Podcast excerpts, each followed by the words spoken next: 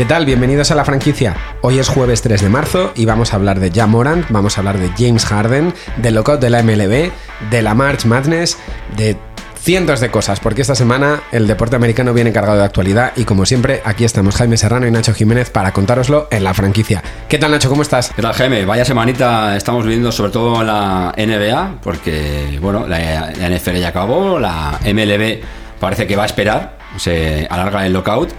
El March Madness está ya aquí el próximo fin de semana y en la NBA tenemos que hablar de muchos nombres propios, ya Morán, de, de James Harden, de su recuperación milagrosa, del lamentable estado de los Lakers, en fin, de Will Chamberlain, Jaime, lo que quieras, ¿eh? Pues empezamos por ya. Ya. Pero, pero ya. Ya. Venga, Eh. ya mismo. Bueno, este va a ser el, el mes de Yamorán, ¿no? Porque, vamos, vaya dos partidos ha jugado la estrella de los Grizzlies, 46 puntos contra los Bulls y después su último encuentro, el más alucinante, 52 contra San Antonio. Récord de la franquicia era en ese partido 22 de 30 en tiros de campo, 4 de 4 en triples. Y ya Morán es un jugador que tira muy poco de fuera, porque casi todas sus canastas son o de mid-range o entrando y haciendo ya su jugada, su, su trademark, ¿no? Su, ese reverso que hace, 360 grados, la bandeja, es alucinante la flexibilidad de este jugador. ¿Cómo está ya Morán? Vaya dos partidos y después de ser titular en su primer All-Star, eh, ya hay quien, lo, quien valora su nombre como posible MVP también. Bueno, Allen Iverson, el primero, ¿no? Allen Iverson ha salido esta semana que suele estar callado. Iverson no es de los que rajan mucho, pero no sé si es que después del All-Star se ha quedado con ganas, le ha apetecido volver a estar otra vez en la palestra y ha salido, ha publicado una foto del MVP que tiene Iverson, su único MVP 2001, con una camiseta de Ja Morant encima Eso es. y, el, y el mensaje antes o después, ¿no?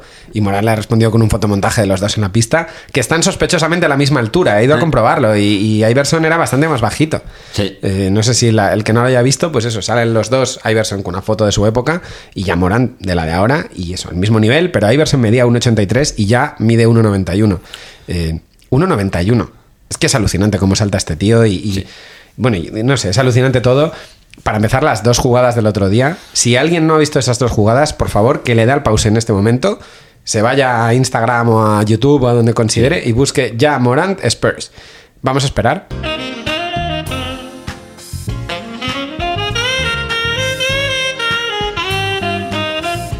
Fueron dos jugadas increíbles. Una, a falta de cuatro décimas para llegar al descanso, un pase de Steven Adams desde su propia canasta, cruza todo el campo, ya Morant estaba en la otra línea, o sea, justo a la altura de la canasta, a unos 5 metros así, quedaban cuatro décimas y queda tiempo a hacer en ese, en ese corto espacio de tiempo, pues simplemente palmear. Pues según le llega la bola, lanza canasta, anota, un canastón, cuatro décimas, es increíble.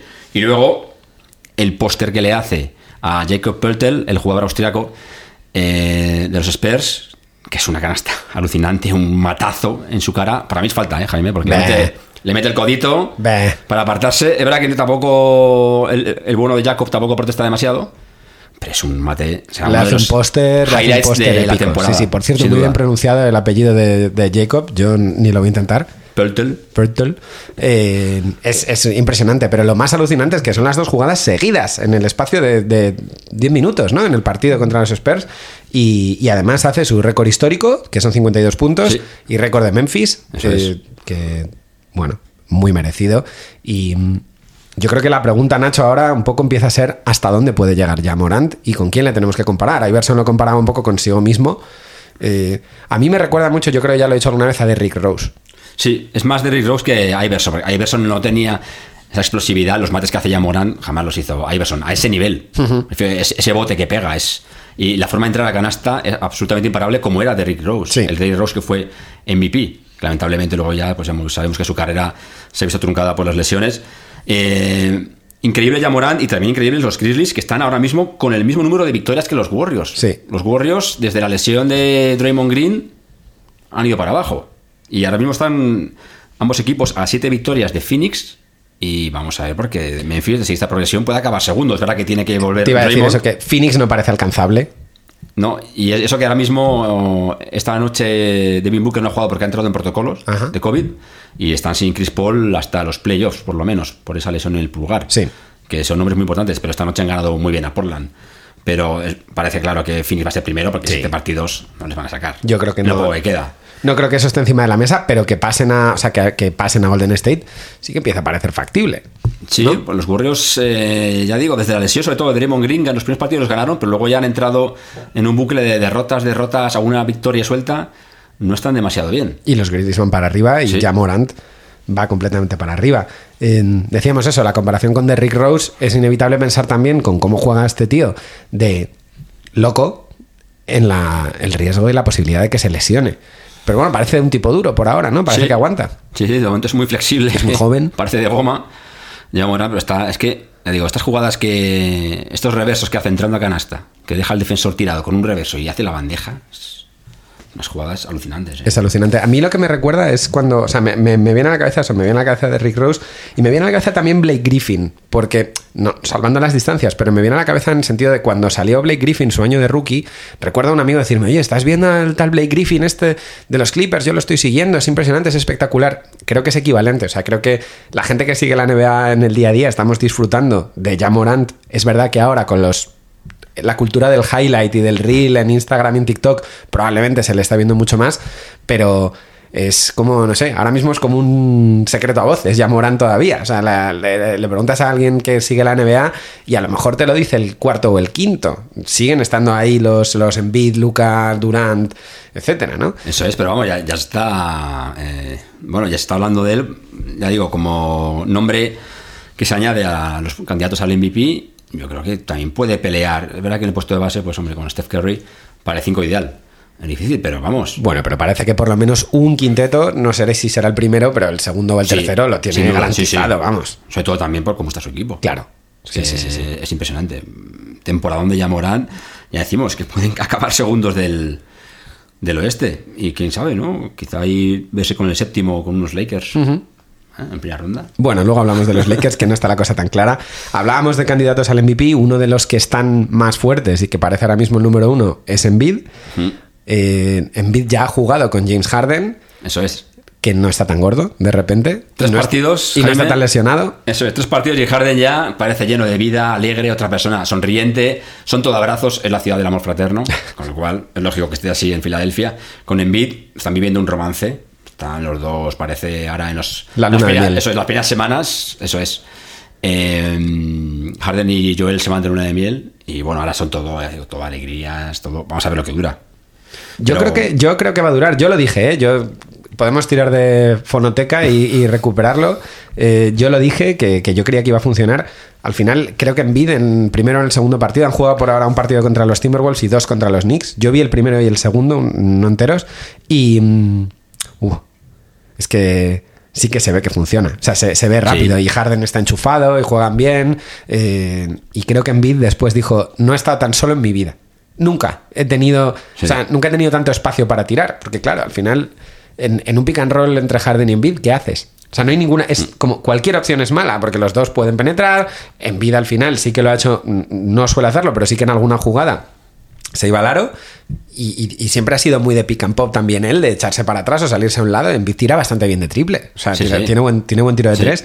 Y Harden también, por supuesto. Y si les haces falta, pasa lo que les pasó a los Knicks, que hicieron 10 de 10 Harden en tiros libres y 23 de 27 Embiid en tiros libres. Es que un tío como Embiid, Embiid de repente, un tío que te mete ese porcentaje de tiros libres, es como si Shaq te metía los tiros libres. Es que es, es un... Eso es es. trampa, es que es casi es trampa. O sea que no sé si va a funcionar al máximo, pero con que funcione el 60-70%, Eso es. Cuidadín. Y, y no son solo ellos dos, fue el gran beneficiado de la presencia también de Harden ha sido Maxi, Tyrese Maxi, que está yéndose a casi 25 puntos por partido. Entre los tres están sumando casi 90 en los últimos tres encuentros. Vaya Big Three que se ha encontrado ahí de repente el bueno de Doc. Doc Rivers, que bueno, bueno, es lo de bueno, sí. Es, es buena gente, ¿no? Pero como entrenador. Ya. No, el bueno en buen, en buen sentido, Eso buena es. gente. Sí, Sí, sí, a mí sí, nos sí. cae bien Doc Rivers, Sí, ¿no? sí, sí, me cae bien, me cae bien. Mejor que Austin. eh, nos cae bien Doc Rivers. Eso es, Eh, aunque ganaron un anillo con los Celtics, pero no nos cae bien. el, el que no se le ve ni sé qué va a pasar con él es Tobias Harris, que parece que es el mayor damnificado de esta historia. Hay que, hay que encajarlo bien a Tobayas, Sí. porque es un jugador muy bueno y eh, apenas está tocando el balón. No tiene. Bueno, tuvo- pues esa es una de las tareas que tiene los Rivers, en- Sí. encajar a, Y luego a Tobayas. todos los tiradores de Filadelfia van a, van a florecer en este ambiente. Claro, imagínate. Sí, sí. Teniendo, es que ya, claro, siendo ellos la cuarta o quinta amenaza, estando siempre solos, hay que haber mucha gente beneficiada. Eh, por cierto, hay que decir que James Harden merduca dura. Porque en su último partido con, con Brooklyn, cuatro puntos metió en 37 minutos, tocándose las narices de forma bueno, en defensa sigue haciéndolo un poquito, ¿eh? De momento en defensa no se En defensa no, yo, sí, yo en defensa es lo que no vi claro en los Sixers. No sé muy bien cómo lo van a hacer porque falta intensidad. Es que Harden es que es, es incapaz, es que no, no, es- no va con él, no le interesa. La, la intensidad la pone en los bares de striptease. Sí, sí. Que deben estar bien en Filadelfia. No sé, o sea, ¿tú crees que es un cara dura, hombre? Vamos, que se quería ir. Se quería ir Está ya clarísimo, la verdad es que Pues está clarísimo.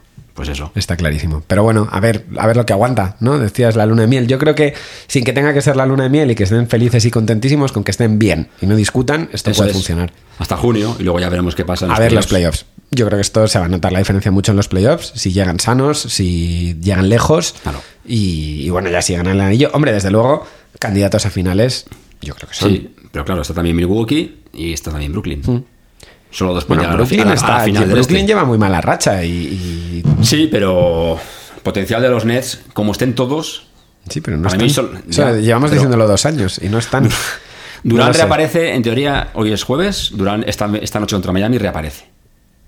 Bueno, pues a ver, a ver qué pasa, a ver si lo levanta. Y de, de momento lo que no está tan claro es lo de la vuelta de Kyrie a los partidos en casa, ¿eh? porque el alcalde de Nueva York ya ha dicho que, que sí, que le encantaría, pero la ley es la ley, que vamos con cautela, con paciencia. Eso es otra clave. Si está Kyrie Sí, ya jugando en casi todos los partidos, está Durán y a poco que aporte Ben Simmons y todos los demás. es de los Knicks, el alcalde debe ser de los Knicks.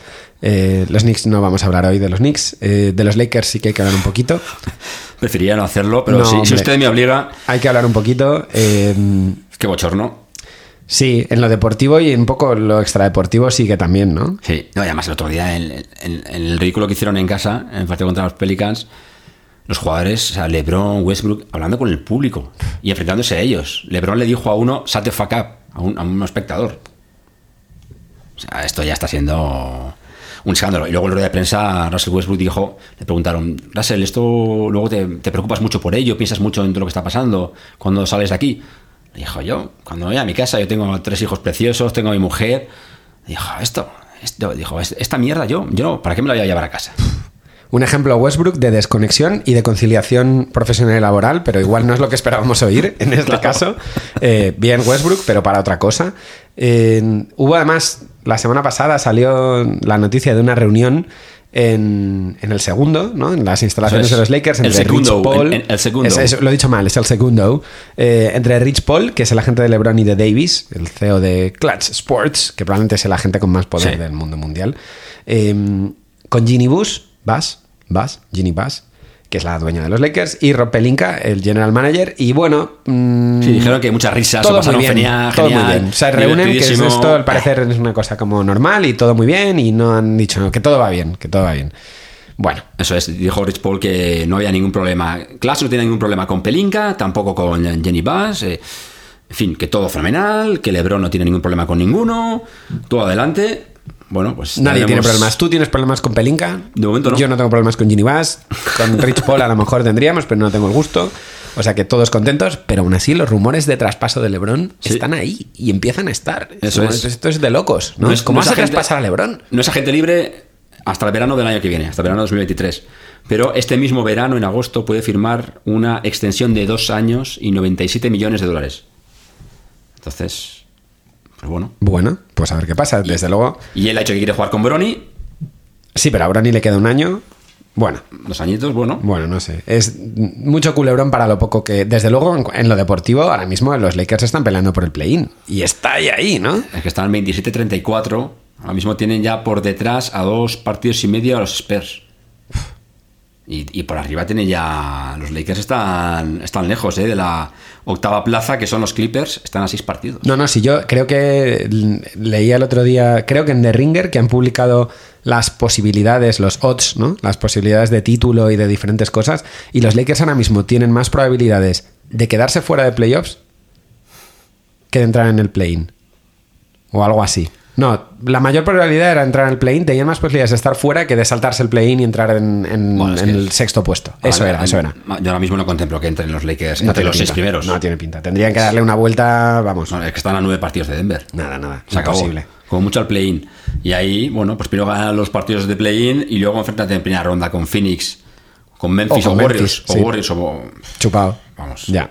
Sí, mala pinta, mala pinta. No sé. Bueno, ya iremos viendo, iremos viendo. Esta noche, Nacho, perdón, esta semana, ayer, eh, ha habido un aniversario importante en la NBA. Sí, señor. 60 años de los 100 puntos de Will Chamberlain. ¿Tú qué recuerdas de aquella noche, Nacho? Fue una noche muy especial, Jaime. Apenas estábamos 4.124 personas allí. en el Hershey Sports Arena de Hershey, en Pensilvania. Eh, Filadelfia, entonces eran los Warriors, jugaban contra tus Knicks. Mis Knicks están en el otro lado de todos los récords de la historia de la NBA. O sea, todos los récords o han sido en el, en el Madison Square Garden o es contra los Knicks. Está bien, somos como, el, el- como los estos de los Globetrotters, ¿no? Eso es, Tiene, y- tiene que haber un oponente. Y esa noche fuisteis protagonistas ahí en el parque de la, del partido de Will. 36 de 63 en tiros de campo. Eso suma 72 puntos. 28 de 32 en tiros libres. Solo falló 4 tirando 32. Un Will Chamberlain que en su carrera, desde el 460, promediaba 51% nada más. Era un Estaba tirador inspirado. lamentable de tiros Estaba libres. inspirado, estaba inspirado. Y además cogió 25 rebotes. Así que bueno. Pero ese año, Jaime, que era el tercero de su carrera en la NBA, promediaba, bueno, promedió 50,4 puntos y Una 25 barbaridad. rebotes por partido. Una barbaridad. Alucinante lo que hacía. Es una Chamberlain. pena que no haya imágenes de este partido. Sí, Ah, eso es. Solo hay fotos. La, foto mítica Eso de él con el 100. cartelito de los 100, que además da para mucho meme, pero es una pena, porque Eso sería es. una pasada. Verdad que solo faltaban ya cuatro partidos para que terminara la temporada. Los Knicks eran últimos y no se jugaban nada. Y Como siempre. en aquel año, Jaime, que jugaron 80 partidos los Warriors, como todos los equipos, Chamberlain solo se perdió 8 minutos en toda la temporada. Buah. Y el promedio fue 48,5 por partido. Es decir, más de lo habitual. Sí. Con muchos jugando todos son 48, pero hubo varios partidos que acabaron en prórroga. prórroga, claro, o doble, doble- doble prórroga. Un Cuaren- 101%. Claro, y es, y es un récord absoluto de la NBA en promedio de minutos por, por temporada. Increíble. Bueno, es de esos récords. Que ese sí que está claro que no lo va a romper nunca nadie.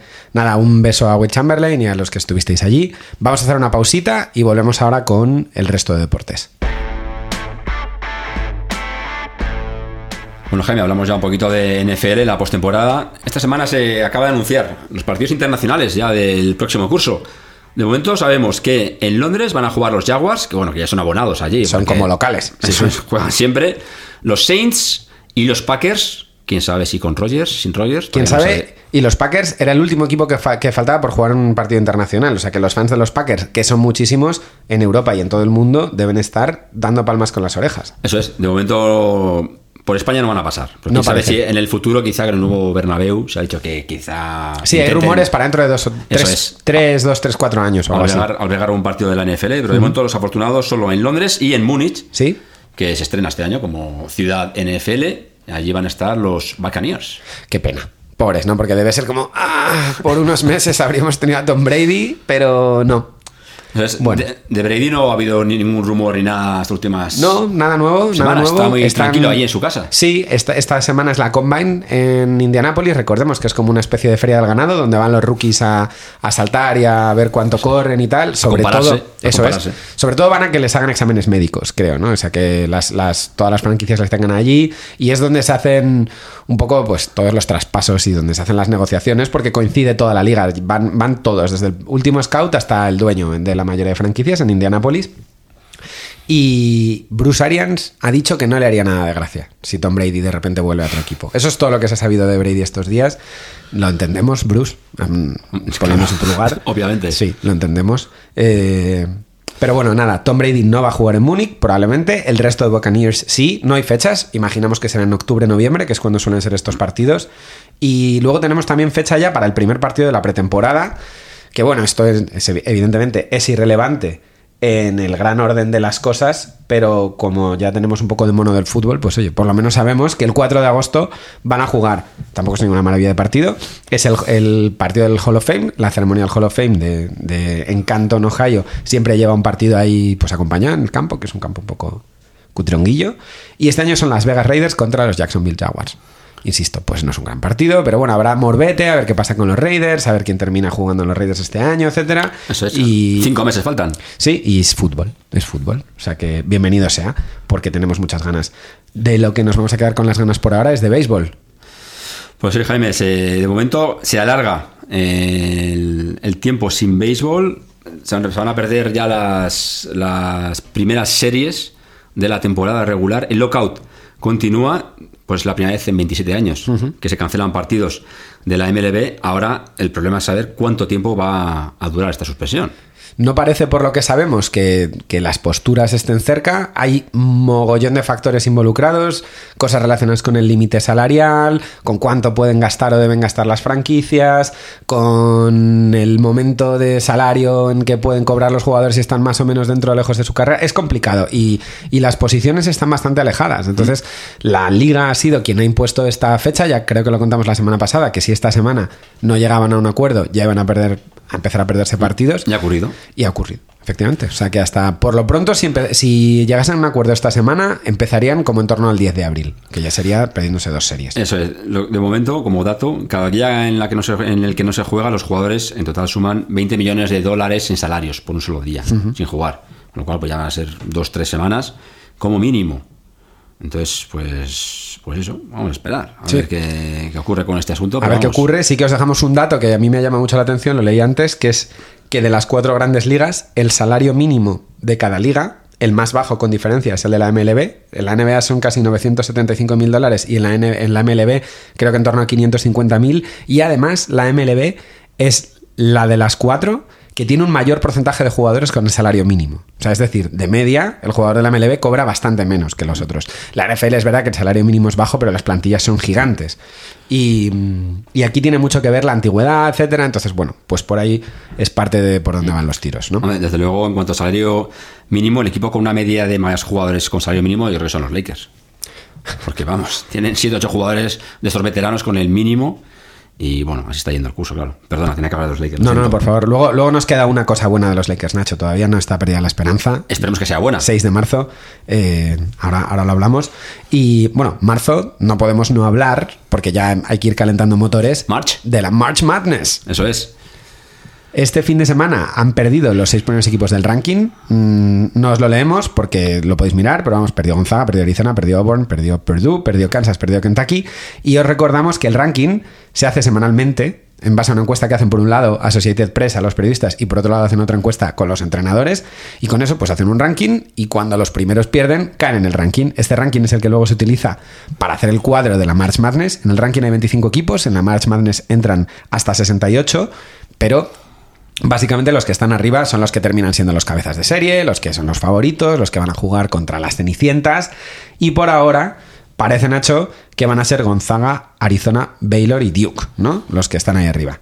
Eso es, son los equipos que están primeros en esos rankings. Queda poco más de una semana para que comience el March Madness. Qué ganas hay de, de ver baloncesto y qué ganas hay de ver a los jugadores que posiblemente sean números uno. recordamos, recordamos los nombres porque a la gente estas cosas, si no lo sigues, no te suenan. Eh, tenemos a Banquero, ¿no? A mí es el Paolo. a mí es que ese nombre me puede.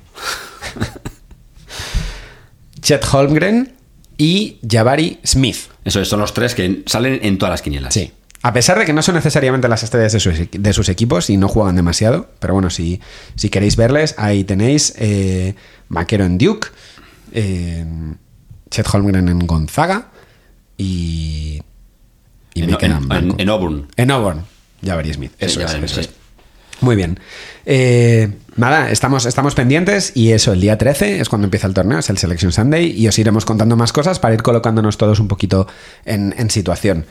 Y antes de acabar, tenéis que recordar que podéis suscribiros en Spotify, en Evox o donde escuchéis vuestros podcasts. Podéis seguirnos en Instagram, somos la franquicia.pod, o en Twitter, la franquicia-pod. Y ahí os vamos a ir siempre avisando de cuando subamos nuevos capítulos, o a lo mejor hacemos encuestas, os pedimos vuestra opinión, os pedimos que participéis, etc. Y os vamos a pedir desde ya que a partir del día 6 nos deis vuestra opinión sobre lo que para Nacho es el evento deportivo y extradeportivo del año, que es Winning Time. Nacho, quedan tres días, ¿cómo estás? Bueno, pues con los nervios, ¿no? Los nervios del que sabe que va a llegar un gran acontecimiento en su vida. Eh, una serie que, recordemos, eh, versa sobre los Lakers de los años 80. De ahí el título Winning Time. Aquella franquicia que ganó cinco anillos con Magic Johnson, el más grande de todos los tiempos, con Karim Abdul-Jabbar, el número dos de todos los tiempos. Y bueno, pues eh, contando todo lo que pasaba dentro y fuera de las pistas, que también era bastante jugoso el primer capítulo es el día 6. Es semanal y bueno, ya veremos. A ver, tiene, desde luego los trailers que hemos visto tienen muy buena pinta. Muy buena pinta. Pues ya veremos cómo se desarrolla la historia. Y, pues, por ejemplo, supongo que se verá bien reflejado como Magic Johnson en el segundo año echó al entrenador. Ya dijo, o él o yo, y al final, pues así es como llegó Pat Riley y ahí empezó ya la leyenda. Pues no sé muy bien si, porque creo que va a ser más de una temporada, por lo que he estado leyendo. Entonces, a lo mejor, no sé si se centran, empiezan en el 79, en el primer año de Magic, y no sé hasta dónde llegarán. Eh, lo que sabemos es que tiene el diseño de producción es buenísimo, la fotografía tiene el color que tiene que tener, o sea, perfecto el color de esa época. El casting es muy bueno, el tío que hace de Magic tiene buena pinta. Sí, ya y, veremos. Y el resto de reparto es, es, espectacular. Ha habido polémica con ella, por eso no se, no se puede llamar Showtime porque no les han dejado y por eso se llama Winning Time. Y mm, creo que ninguno de los jugadores ha, querido participar. El único que está colaborando con ellos ha sido Rick Fox, evidente, sabemos que Rick Fox no participó en los Lakers en esta época, pero ha sido el asesor baloncestístico de, de la producción, ha sido el que estaba allí enseñándonos a jugar al baloncesto y, y, dándole credibilidad al asunto, ¿no? Y lo que no sé si sabes, Nacho, es que también en parte ha habido polémica porque están produciendo en paralelo una serie documental sobre los Lakers de los 80 que no es ficcionada, sino que es eh, for real, producida y, y, y, un poco auspiciada por el propio Magic. Sí, efectivamente, en la que va a hablar abiertamente sobre todo el asunto del SIDA y bueno, y sobre cualquier cuestión que, que él quiere, claro, porque siendo él el que claro. está al mando de la serie, pues hablará de lo que quiera y saldrá como él quiera, es decir, bien. Uh -huh. Pero bueno, yo creo que cada semana en la franquicia tenemos que comentar el capítulo de sí. la semana, dejarle, dedicarle un cachito, ¿no? De, de espacio. Sí, haremos, haremos una pausita por si no lo habéis visto, que podáis a lo mejor evitar spoilers y, y, luego a lo mejor ya cuando ya acabe la temporada los juntamos todos y hacemos un especial solo de Showtime y los también rejuntamos en una especie de masa o algo así. Pero sí, sí, desde luego. Va sí, a ser, eso es. Va a ser importante. Además, se acercan los Oscars, así que cada vez vamos a hablar un poquito más de pelis y de series y de cosas de audiovisual, ¿no, Nacho? Eso es, Jaime. Dentro de unas semanas coincidiendo más o menos con los Oscars, un poco después intentaremos hacer un, un, especial también, ¿no? Sobre películas deportivas en torno a los cuatro grandes deportes estadounidenses, es decir, el fútbol americano, el baloncesto, el béisbol y el hockey hielo. Pues dar igual nuestros particulares Oscars o hacer un ranking de nuestras películas favoritas sobre eh, estos deportes yo creo que tiene una pinta también especial, que lo esperamos con ansia, ¿eh? Sí. Como amantes que somos del deporte y del cine. Llevamos años preparándolo, años de ver películas como somos los mejores 1, 2 y 3. Pero no queremos destripar nada. Eh, nada, tendréis que seguir escuchando la franquicia para, para, enteraros. La semana que viene seguiremos por aquí, lo decíamos con el resumen de Winning Time y con más información sobre toda la actualidad del deporte americano. Muchas gracias, Nacho. Muy bien, Jaime. Eh, mucha expectación y ansiedad por ese primer capítulo de Winning Time. Lo sabemos. Estamos contigo, Nacho. Sé fuerte. Gracias. Un abrazo. Adiós. Hasta luego.